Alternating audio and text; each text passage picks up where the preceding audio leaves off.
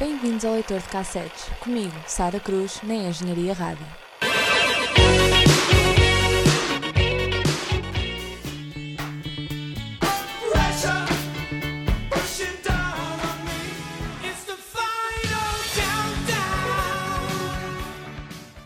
Olá a todos, sejam muito bem-vindos a mais um episódio do Leitor de Cassetes, neste que é o primeiro episódio de 2022, por isso, um bom ano a toda a gente. Ahm, já estamos a mais de meio do mês, é verdade, estamos mais perto do final do que do início, mas até ao fim de janeiro podemos desejar um novo ano, por isso, por isso aqui fica. E vamos então a, a este primeiro episódio de 2022 e vamos começar este novo ano talvez das melhores formas possíveis.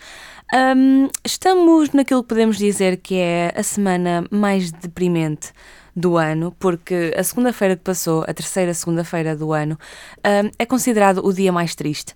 Por isso, vamos animar esta semana com um episódio dedicado à música disco. Passámos o ano novo, hum, que costuma ser uma das maiores festas do ano, ainda que nos últimos anos isso não tenha bem acontecido. Por isso, por que não começar ah, o leitor de cassetes 2022 precisamente com músicas de festa? E é isso que vamos ouvir então neste episódio. E vamos então, sem mais demoras, começar esta viagem pelo mundo das festas de 70 e 80. Sim, porque neste episódio vamos misturar um bocadinho das duas décadas e daquilo que elas têm para oferecer. E vamos começar com Super Freak de Rick James, a música de 1981, que faz lembrar Can't Touch This de MC Hammer, faz mesmo, porque lá está, voltamos à história das samples e das covers. Mas vamos então ouvir esta versão original, podemos dizer, de 1981. E logo a seguir vamos ouvir eh, uma das versões da música Don't Leave Me This Way, esta interpretada por The Communards. E esta música tem a sua versão original em 1975, uma cover em 1976 e outra cover, esta que vamos ouvir, em 1986. E o que é que posso dizer acerca desta música? Teve vários remixes ao longo dos anos, mas aquele que se destaca é sem dúvida o Gotham City Mix, que está dividido em dois singles de 12 polegadas. Porquê? Porque a música tem um total de 22 minutos e 55 segundos. Mas não se preocupem, não é essa a versão que vamos ouvir hoje, embora ah, tenham curiosidade e vão ouvi-la, porque, bem, deve ser uma experiência, deve ser qualquer coisa. Mas a que vamos ouvir agora tem 4 minutos e 50 segundos. É perfeitamente ah, adequada para ouvir neste podcast. Por isso, fiquem desse lado.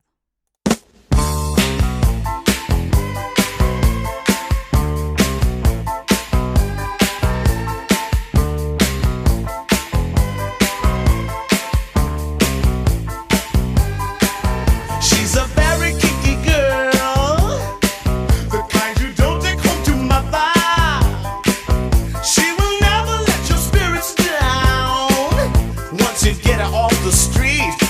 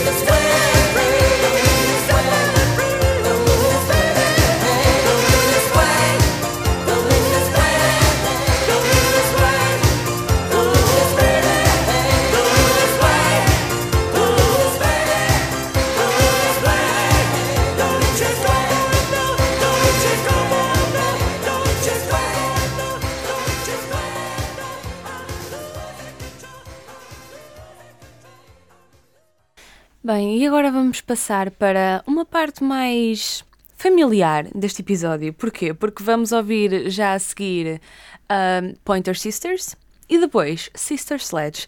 São duas bandas diferentes com, com esta temática em comum. E vamos primeiro ouvir I'm So Excited das Pointer Sisters e depois We Are Family. Quem não conhece esta canção das Sister Sledge? E um bocadinho acerca desta música.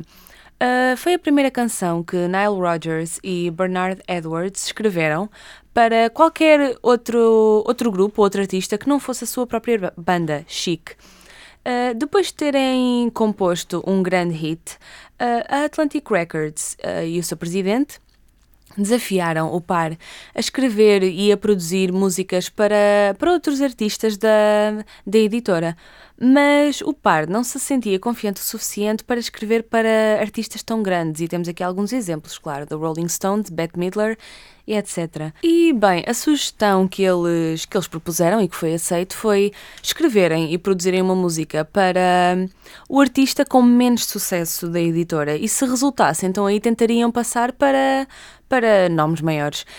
E então surgiu esta música, We Are Family. Um, realmente elas são irmãs, são quatro irmãs, e esta canção foi escrita de forma bastante rápida, um, utilizando as expressões que, que o presidente da editora utilizou para descrever o grupo aos compositores. Por isso, dá para perceber que é uma letra bastante sincera e que realmente elas passavam esta energia que depois levou à composição desta música. Por isso, fiquem desse lado para ouvir então We Are Family, mas primeiro, I'm So Excited.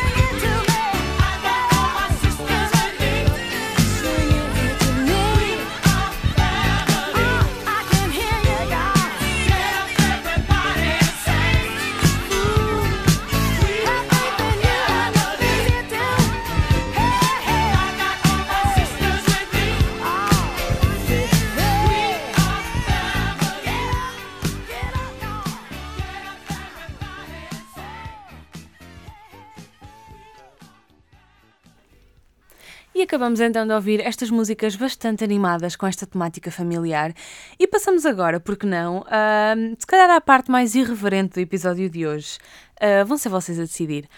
Vamos então ouvir em primeiro lugar Daddy Cool, da banda Boney M, que tem uma letra bastante implícita, mas nada que se compare com a que vem a seguir, que é o YMCA dos Village People. Um, um bocadinho sobre esta música. Em primeiro lugar, uh, o YMCA é uma organização americana e é uma sigla que significa Young Men's Christian Association. E é uma organização que surgiu em 1880 e consiste, assim de forma bastante resumida, numa série de edifícios públicos em que se alugam uh, quartos, é uma espécie de residência, a pessoas com baixos rendimentos, porque também oferecem uh, rendas bastante baixas. E.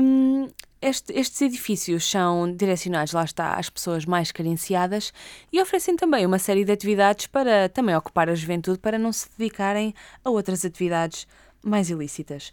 Ilícito também, se calhar, eh, a história desta música, eh, mas vamos começar. Eh, Victor Willis, o vocalista e compositor da banda, conta que estava no estúdio e um dos seus produtores perguntou-lhe ao certo o que é que eram as YMCA. E depois dele explicar, ele viu na expressão do produtor ah, qualquer coisa e perguntou-lhe: Não me digas que queres escrever uma música sobre isto. Ele queria realmente. E eles escreveram a música sobre as YMCA. Um, e passando então agora à letra da música. Um, à primeira vista, pode parecer apenas uma celebração do que esta organização faz pela população. Uh, no entanto, um, um bocadinho um contexto cultural. Os Village People tinham como público-alvo a comunidade gay nos anos 70, uh, tanto que até toda a sua imagem e o seu branding foram construídos, entre aspas, de forma a apelar a, a esta comunidade. E por isso mesmo, a letra foi interpretada pela comunidade como sendo uma celebração da reputação que as YMCA tinham nesta década. Ou seja, as YMCA eram conhecidas nos anos 70, dentro da comunidade gay, claro, como sendo um sítio popular para festas e para encontros clandestinos. Ah, por isso eles acharam que esta música era uma celebração precisamente ah, desse- desses hábitos e dessas rotinas que, que a comunidade gay tinha.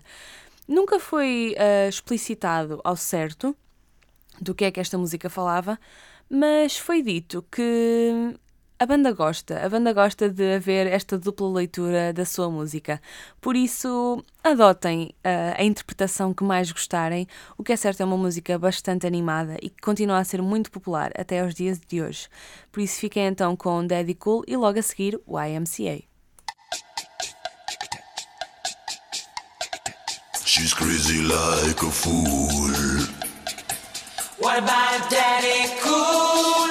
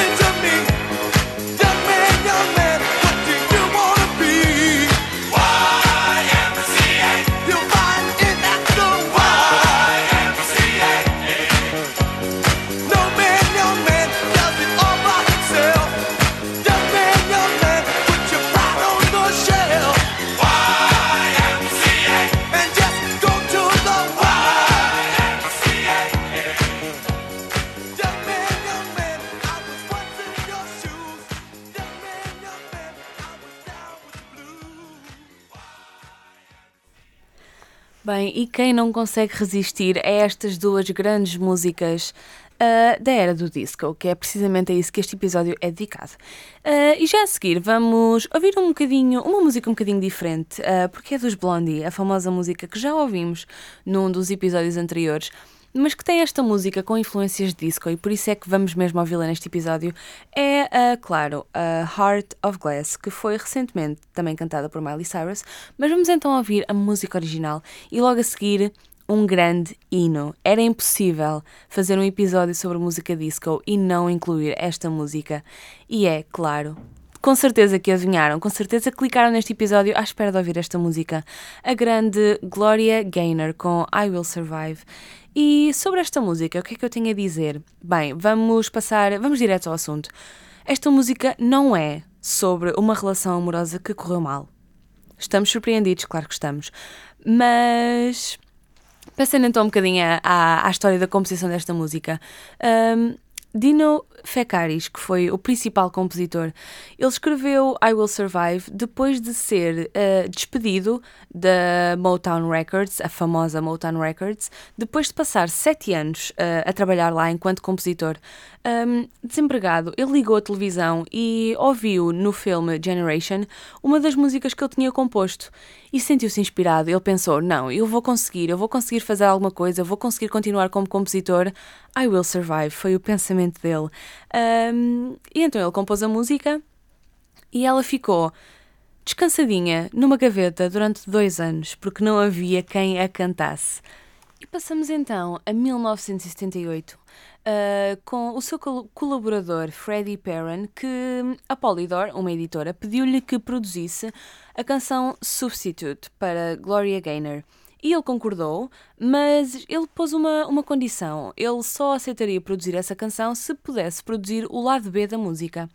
Uh, e perguntaram a Gaynor que tipo de músicas é que ela gostava e ela disse que gostava de canções com significado, com boas letras e coisas que, que toquem os corações das pessoas.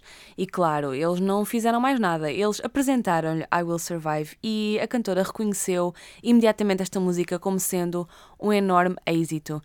Um, gravaram a música, uh, gra- tiveram que gravar a música em duas partes separadas e depois voltar a juntá-las porque eles ficaram sem tempo no estúdio e tiveram apenas 35 minutos para gravar a música. Mas eles não se preocuparam, porquê? Porque, como a canção ia estar no lado B, eles acharam que ninguém ia ouvir, que, ia, que iam fazer a vontade ao produtor, mas que ninguém realmente ia prestar atenção a esta música. Um, o que é mentira, claro, sabemos, sabemos todos agora. Gloria Gaynor, quando gravou a música, estava a usar um, um aparelho das costas porque tinha caído durante o concerto. Ah, e o que é que ela diz sobre isto? Que conseguiu cantar a canção com tanto sentimento e tanta convicção, precisamente porque estava a passar pelos seus obstáculos na sua vida. Ah, e temos então esta grande I Will Survive.